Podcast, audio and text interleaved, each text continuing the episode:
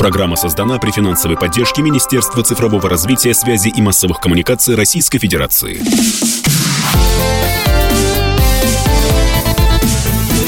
Доброволец.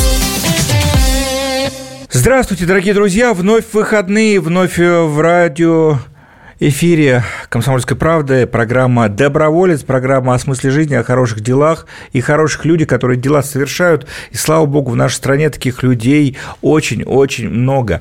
И сегодня у нас в гостях потрясающая, яркая Ольга Юрьевна Демичева, президент Международной благотворительной общественной организации «Справедливая помощь». Доктор Элиза, доброе утро. Доброе. Мы э, здесь уже не первый раз встречаемся на волнах э, радио «Комсомольская правда». Эм, у нас, Ольга Юрьевна, конечно, множество вопросов, как сейчас э, поживает фонд, какие есть основные проекты, и как то дело, которое Лиза Глинка, Царство Небесное, начала уже очень много лет назад, как оно сейчас развивается? Да, действительно, справедливая помощь, которая сейчас носит имя Елизаветы Петровны Глинки, это не фонд, это международная благотворительная общественная организация, продолжает жить и работать. Да, уже без Лизы, но продолжая все те начинания, все те направления, которые определил для нас доктор Лиза. Я должна сказать, что организация не просто живет, не просто действует, не просто помогает тем, кому труднее всего – но и развивается, ищет новые формы работы, новые объемы работы, новые пути решения проблем. И я очень горжусь той командой, с которой сегодня приходится работать. Еще очень давно, а, я помню, 9 мая 2014 года просто запомнил, у меня день рождения 9 мая, и вот мы в этот день а, везли Лизу в Домодедово, она первый раз уезжала в Славянск, где тогда только-только начиналось э, вот это вооруженное противостояние, Точно, которое... бои за Славянск, это Донецкая Народная Республика. Да, да. Эм, только-только это все начиналось, и первые три коробки с какими-то бумажками от Международного Красного Креста, чтобы лишь бы пропустили. Я, как еще помню, летели через Киев тогда еще. А сейчас уже, да, не представить, что да, называется сейчас, такое. Конечно, и вот ту работу, которую Лиза там первая начала, да, по помощи людям раненым, а, там оставшихся без медикаментов, без помощи, я знаю, что вы ее продолжаете, что вы ее развиваете. Как сейчас, как кому и как помогаете? Ну, э, прежде всего, э, конечно, мы э, продолжили сразу помогать людям с территории Донецкой и Луганской Народной Республики, поскольку с 2014 года там э, военные действия продолжаются, они никогда не прекращались, да, они где-то становились чуть тише, где-то чуть громче, бои постоянно шли, обстрелы мирных кварталов шли постоянно, дети не имели возможности получать тот объем медицинской помощи, который при тяжелых заболеваниях гарантировал бы им жизнь. Дети получали ранения, к сожалению, это не прекращалось ни разу, никогда за эти годы и сильно продолжается и сейчас. И организация помощи прежде всего тяжело больным и раненым детям. Ну вот сейчас мы расширили программу, у нас еще 18+, то есть мы помогаем и тем, кому начинали помогать еще в детстве, продолжаем помогать сейчас. Они вырастают, но по-прежнему остаются нашими подопечными. Помогаем сейчас и э, беженцам, и раненым бойцам – у нас есть программы, которые направлены на это. По-прежнему помогаем бездомным людям, по-прежнему помогаем лежачим больным, одиноким инвалидам, тем, кому тяжелее всего. Ну а программы помощи э, Донецкой и Луганской республики сейчас расширились новыми программами помощи Запорожской области, Херсонской области. Мы ездим и на эти территории тоже. Там тоже есть дети. Эти дети тоже нуждаются в поддержке, в помощи в высокотехнологичной медицине, которой там, к сожалению, пока нет. Работаем.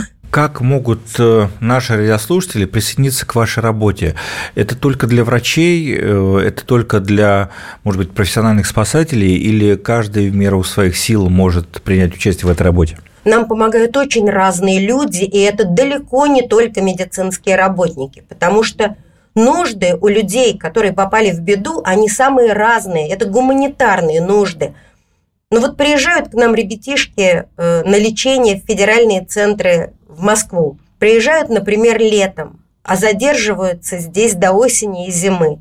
Этих детей надо одеть, обуть, мы обеспечиваем их жильем. Встретить с вокзала, как Встр... минимум. Да, мы их встречаем, мы заказываем машину, такси. Ну а куда везти ребенка тяжелого, который приехал на операцию или на химиотерапию сюда, или на трансплантацию, э, ждать орган. То есть это очень тяжелые дети, мы легких не берем, у нас тяжелых много. Поэтому да, это и транспортные расходы, это и расходы по содержанию этих семей. Они приезжают в сопровождении кто-то мам, кто-то бабушек. И все это ложится на плечи благотворительной организации. Поэтому люди очень много нам помогают. Нам помогают и вещами, нам помогают и продуктами. Иногда даже не знаешь, кто этот милый человек, который сделал заказ на доставку продуктов в Дом Милосердия, но вот приезжает машина доставка, заносит кучу пакетов с молоком, с крупами, с яйцами, с курами, с, э, со всем, что необходимо, чтобы кормить людей.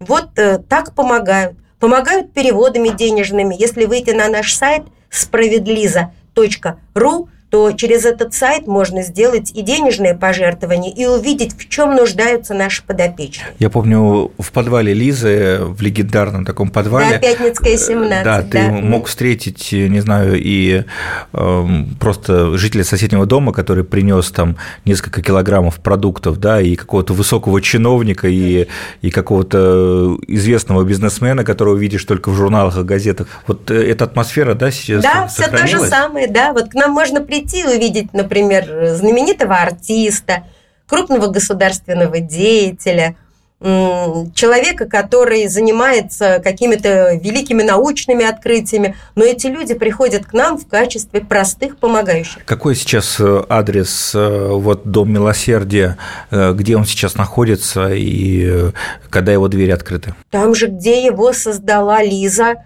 Новая Басманная, 26, корпус 2. Там находится двухэтажный флигель, в котором сейчас располагается Дом милосердия справедливой помощи доктора Лизы. Открыт 24 на 7, там же люди живут. Ну и э, с чего начинался, наверное, фонд э, Лизы Глинки, э, и откуда, откуда он получил известность, да, это помощь на вокзалах, э, помощь бездомных, вот эта работа, она продолжается? Конечно, конечно, обязательно. Помощь бездомным просто, я думаю, может быть, не хватает просто сил, потому что такой огромный объем деятельности.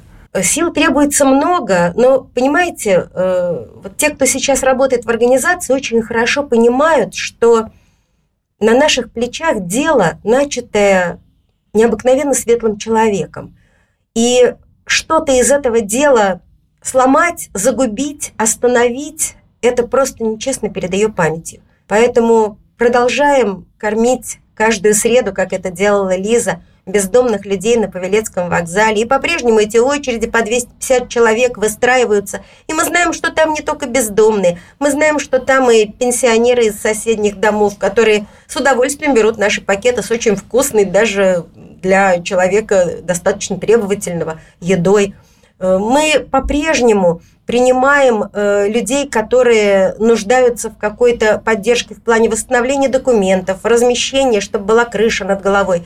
Мы продолжили это направление тем, что мы открыли дневной центр помощи бездомным. В Османном переулке у нас теперь работает, уже несколько лет работает. Э, в 2019 году мы его придумали, этот центр. Вот там люди могут помыться, переодеться в чистое, поискать работу при помощи э, наших сотрудников через компьютер, э, через заявки, э, поработать с психологом, поработать с наркологом, прийти просто отдохнуть, попить чаю, перекусить и согреться, особенно в зимнее время у нас там просто не, не прошагнуть бывает столько народу. Ну, от 70 до 100 человек каждый день туда приходит за помощью. Так что мы расширяемся. Вот чтобы работать волонтером в таких условиях, а, нужна какая-то дополнительная подготовка, какие-то курсы, какие-то справки или что-то подобное? Для того, чтобы э, оказывать помощь бездомным людям, справки и курсы не требуются.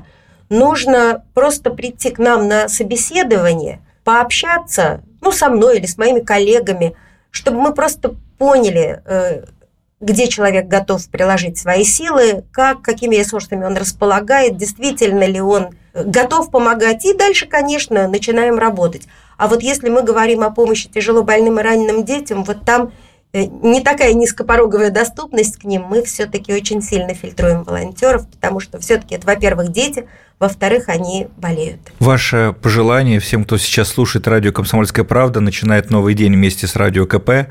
Что желаем? Друзья, ну прежде всего всем вам доброго здоровья, оптимизма и желания делать добро. У нас в гостях э, президент Международной благотворительной общественной организации «Справедливая помощь» доктора Лиза, член Совета по правам человека при президенте Российской Федерации, врач э, Ольга Юрьевна Демчева. Спасибо, что были сегодня с нами, друзья. Помогайте, э, обязательно участвуйте в жизни фондов в любом удобном для вас формате. Самое простое, зайдите на сайт справедлиза.ру. Справедлиза.ру. Там трудовым рублем всегда можно поддержать. Если есть силы и желание и готовность внутренняя, присоединяйтесь в команду волонтеров. Дело всегда найдется, а добро оно всегда вернется сторицей. И э, сами станете умнее, чище, светлее. Да, Это и... точно. Это вклад в будущее, в свое будущее. Это точно. Ну и, конечно, желаем вам хорошего дня. Оставайтесь на волнах радио «Комсомольская правда». Ну и, конечно, каждые выходные вместе с вами программа «Доброволец». Уже более пяти лет рассказываем о хороших делах и хороших людях. Берегите себя и до новых встреч на волнах радио «Комсомольская правда». Доброволец.